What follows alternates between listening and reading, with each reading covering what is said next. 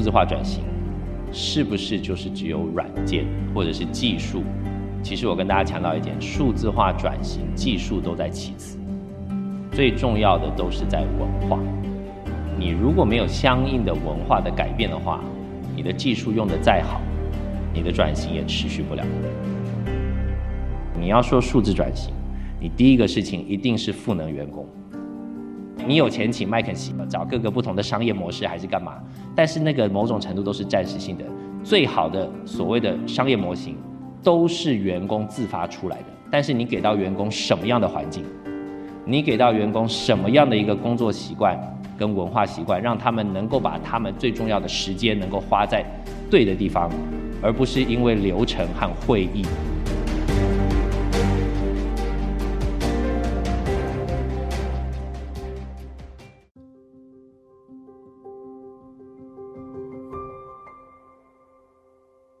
如果说三年前、四年前，大家说到数字转型，可能不会有微软的存在，但是目前看起来，我们做的好像是还可以。就说从不管是股票，或者是整个媒体上面的报道，或者现在开始，很多人觉得是说，现在的微软有点像当年的 Apple，苹果各个的创新，各个不同的做法。但是后面其实到底做了些什么？我希望透过这个机会，能够跟大家分享一下。那一开始先跟大家说一下，其实我相信这句话呢，在中国其实大家都应该是觉得没有什么，因为其实说真的，这个世界运行运营在软件上面，这个特别在中国绝对是对的。你现在今天一大早起来，你从你的手机，不管我要去上班，我要走三环、走四环、走五环。我今天去个地方出差，你把点评打开来说，我我在哪里可以吃饭还是干嘛？你可以看到是说这个是真的是无所不在的，特别特别是在中国，哪一个东西跟你今天所用的东西不是在软件上面运行？所以大家常常想说，数字化转型是不是就是只有软件或者是技术？其实我跟大家强调一点，数字化转型技术都在其次，最重要的都是在文化。你如果没有相应的文化的改变的话，你的技术用的再好，你的转型也持续不了。所以我希望透过今天的这分享，你能够得到一样这个结论。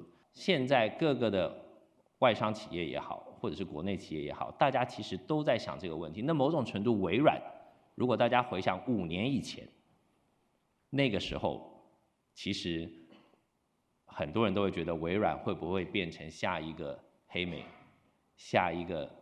诺基亚真的是在我们高科技的产业里面，真的是有可能是一夕之间消失的。现在大家手上都是啊，现在不是都是 iPhone 了，三年前都是 iPhone，搞不好十年前很多人都是拿的黑莓。但是现在你手上还有多少人看到有哪些同事在用黑莓的手机？当初这些快速的变化只会在高科技业上面出现，但是现在这个在各个产业，特别是在中国这几年，我们看到非常多的例子。如果你不好好的去转型，如果不你不先革你自己的命的话，等人家来革你命的时候，你就已经来不及了。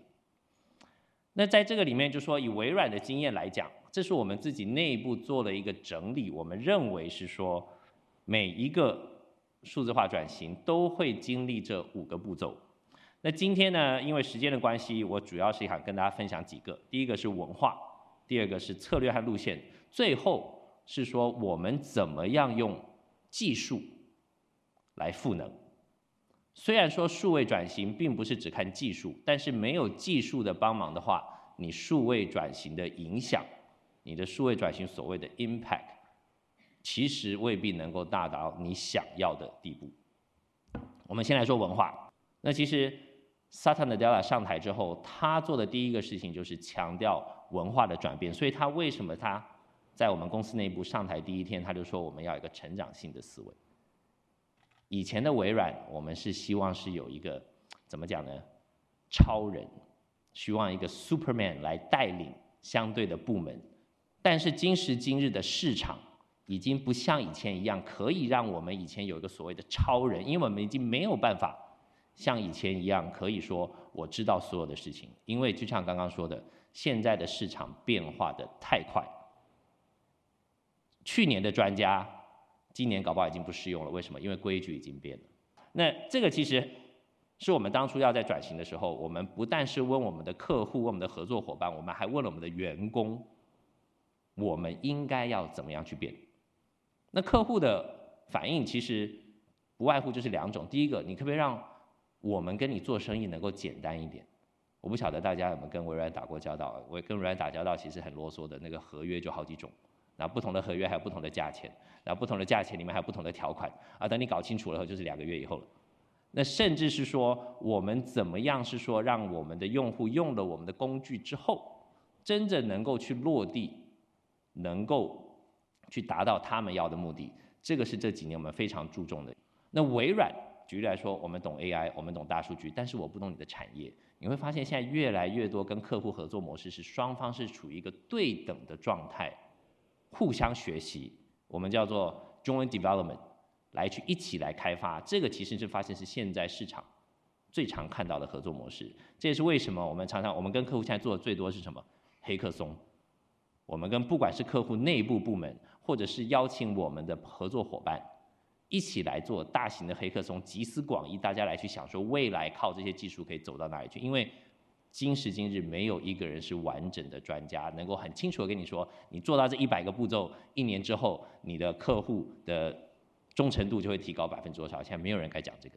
那这个是对外。其实你在这个转型里面，你会发现是说，如果你不能够赋能你的员工的话，让他们做更有效率的事情，你会发现你很多的资源的搭配跟配置，其实都是停留在 PPT 上面，但是实际上要发生的，一定会有一定的出入。那这个其实就像我刚刚说到了，我们自己怎么样去解决？那还有一个很重要一点，第四点，如何实施差异化？体现差异化，这个例子我想说的是，Satya Nadella 刚上台的时候，其实他第一年做了很多一些有趣的事情。最有趣的是，两个星期之内，他就宣布了我们的 Office 可以在苹果的 iOS 上面运行。这个东西不是说两个星期开发出来，其实在好几年前就开发出来了。不过当时因为政策的关系，一直没有推出来在 iOS 上面，因为那个时候我们的认定是说。它要留在 Windows Phone 上面，变成我们的一个所谓的差异化。但是这个差异化是微软自己的差异化，不是客户的差异化。因为今时今日，你真的想想看，大家手上你可能拿的是华为、拿 OPPO，甚至是苹果，但是你搞不好有两台手机，搞不好回家了你还有两台平板，那搞不好你你在公司还有两台的桌机，甚至是 Laptop。我们希望的提供的所谓的移动体验，不是手机。而是希望在你每一个装置里面，你使用微软的产品，体验都是一致的。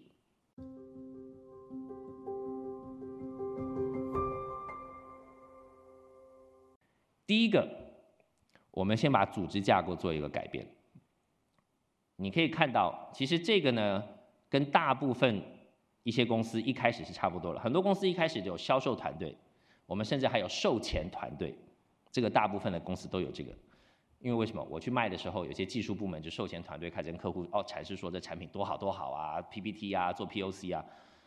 但是我们现在又多加了一个团队，我们叫做 Customer Success Unit，简称叫 CSU。